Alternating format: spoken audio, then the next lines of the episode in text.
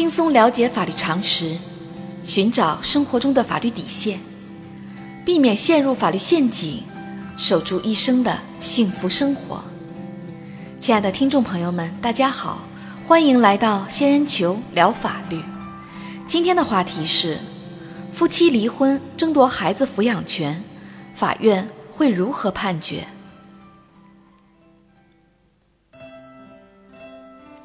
当夫妻双方感情破裂时，对双方而言是一种痛苦的折磨。如果两个人选择结束不幸的婚姻，摆在双方面前的焦点问题通常有两个：一是如何分割共同财产；二是孩子的抚养权问题。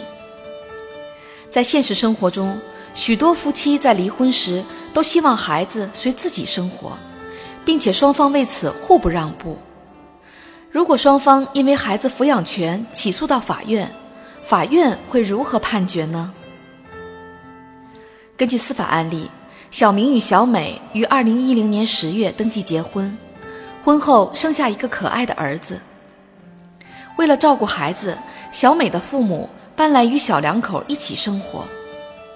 由于小明的公司经营不景气，小美的母亲有时候会数落小明没有本事。小明对此反应激烈。二零一五年三月，夫妻在大吵一架之后，小明向法院起诉离婚。小美担心影响孩子的健康成长，不同意离婚。法院判决不准离婚。在法院判决不准离婚后，小明一气之下带着儿子回到自己父母家中居住。在双方分居期间。小明以各种方式阻止小美与儿子见面。二零一六年二月，小美向法院起诉离婚，并要求将夫妻共同出资购买的房子判给自己，儿子由自己抚养，小明按月支付抚养费。小明也同意离婚，但坚持要求儿子的抚养权。对于双方的主张，法院会支持哪一方呢？仙人球提示：由于夫妻双方都同意离婚，法院一般会判决离婚，并且会支持小美的主张。法律规定，人民法院审理离婚案件，对子女到底判给哪一方抚养的问题，主要看两个方面：一是应当有利于子女身心健康，保障子女的合法权益；二。是看父母双方的抚养能力和抚养条件。在司法实践中，具体认定标准包括：第一，哺乳期内的子女以随哺乳的母亲抚养为原则；第二，两周岁以下的子女一般随母亲生活，但是母亲有下列情形之一的，可随父亲生活：母亲患有久治不愈的传染性疾病或其他严重疾病。子女不宜与其共同生活的，母亲有抚养条件却不尽抚养义务，同时父亲要求子女随自己生活的。当然，如果夫妻都同意两周岁以下子女随父亲生活，并且对子女健康成长没有不利影响的，可以准许。第三，两周岁以上未成年子女，如果双方都要求随自己生活。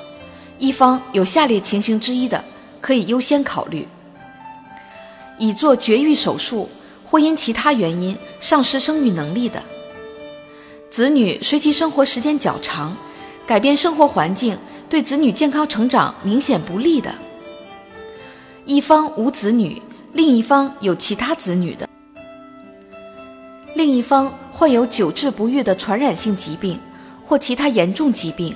不宜与子女共同生活的子女单独随爷爷奶奶或外公外婆一起生活多年，同时老人要求并且有能力帮助照顾孩子的。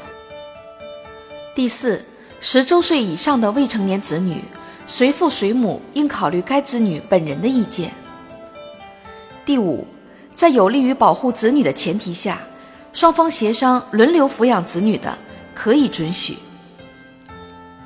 在本案例中，首先从保障孩子身心健康成长的方面来看，小美与父母长期照顾孩子，对孩子的身体状况、生活习惯及性格等方面有更加清楚的了解。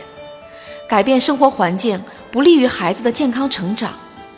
同时，由于孩子的年龄较小，不满五周岁，由小美抚养照顾孩子，更有利于孩子的健康成长。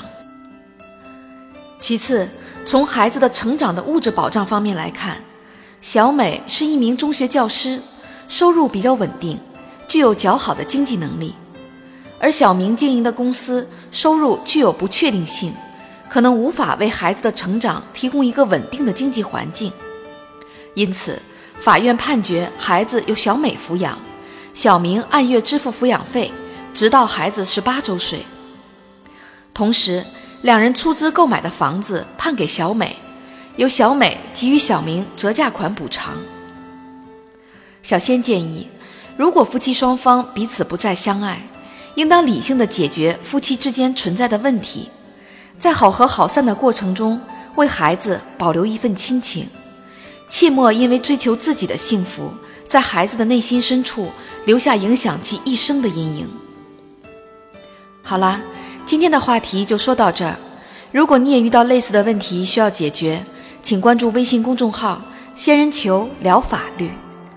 如果你还有哪些法律疑惑，也可以加入 QQ 三三八三六九二六六七留言，小仙会选取有共性的话题做专题解答。欢迎明晚八点继续收听《仙人球聊法律》。